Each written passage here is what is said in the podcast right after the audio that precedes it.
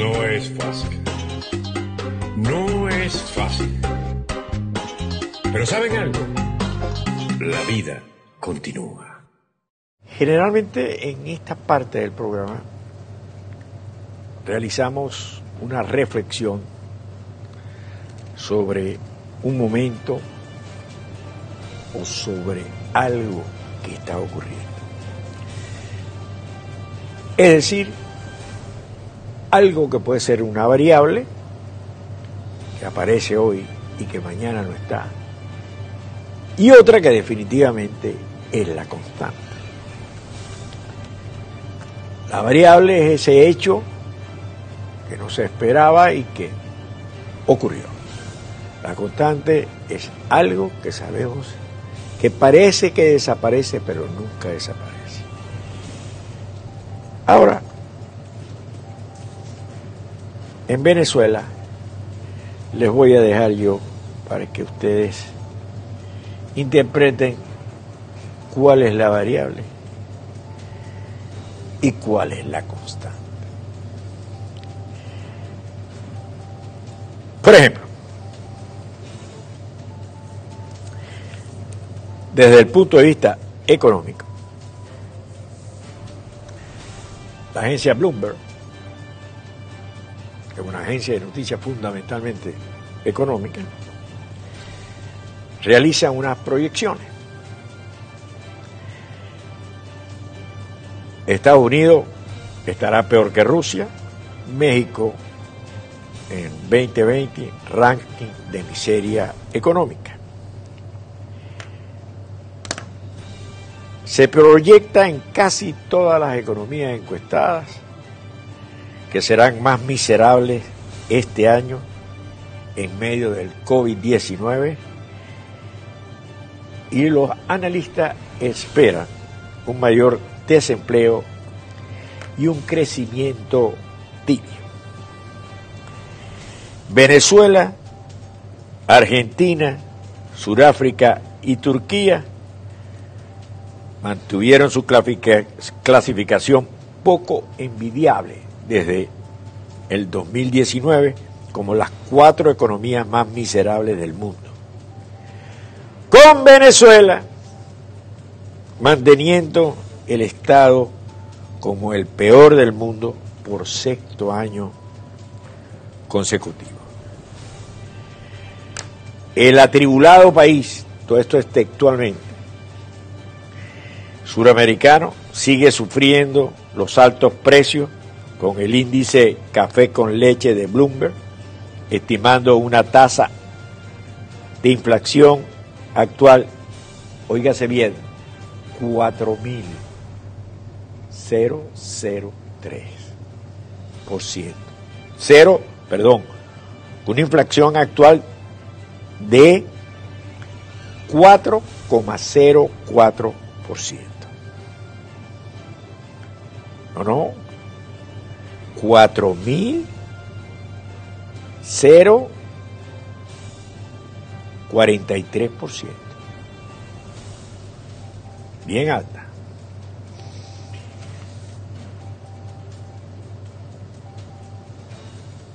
Otra información sobre Venezuela la trae el portal Infobae el régimen chavista informó que en Venezuela, que Venezuela superó los 22 mil casos de coronavirus y se acerca a los 200 muertos. Pero también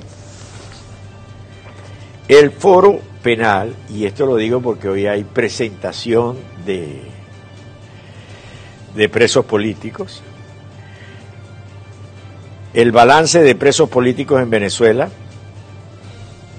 de acuerdo al foro penal, son total de presos políticos 382, hombres 353, mujeres 29, civiles 256, militares 126, adultos 380, adolescente 2. ¿Cuál es la variable y cuál es constante. La variable serán los presos políticos, ¿Van a cambiar los presos políticos? ¿Se van a dejar en libertad con la intención de inscribir a algunos como diputados eh, eh, para que participen en las elecciones? Elecciones que no, no representan nada. ¿Por qué la elección no representa nada? Porque la elección es para cambiar. La elección yo quiero algo diferente o quiero premiar lo que existe. Sabemos que lo que existe no tiene el apoyo de la población. Por tanto, no se va a premiar. ¿Quién va a premiar usted como diputado? Ah, para cambiar. ¿Para cambiar para qué? Si sabe que no va a poder cambiar nada, que es una elección controlada. Entonces, la economía, va a variar la economía. El esquema económico cada día es peor. La economía de bodegones no ha resultado el país no tiene gasolina, el transporte no funciona. El coronavirus, vamos a salir de esto. Hasta los médicos que estuvieron de Cuba tuvieron que irse, cuarenta y pico enfermos. ¿Cuántos médicos han muerto en Venezuela? Entonces, diera la impresión de que una elección no significa absolutamente nada en la República de Venezuela.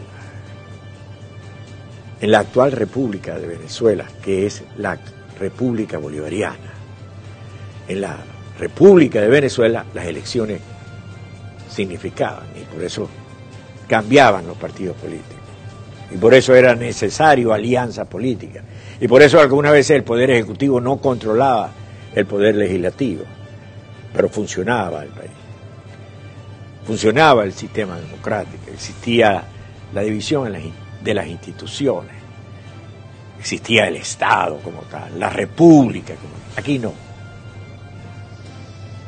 Aquí es diferente.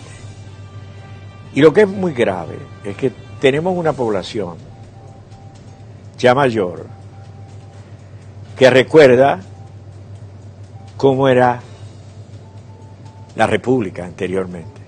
Pero tenemos una joven que no ha visto otra cosa. Pues yo quiero que les quede algo claro. En todo camino político hay una constante y hay una variable. En Venezuela, la constante y la variable es lo mismo. No hay camino dentro del chavismo. No hay salida democrática dentro del chavismo. O los cambias o no cambia. No es fácil. No es fácil. Pero ¿saben algo? La vida continúa.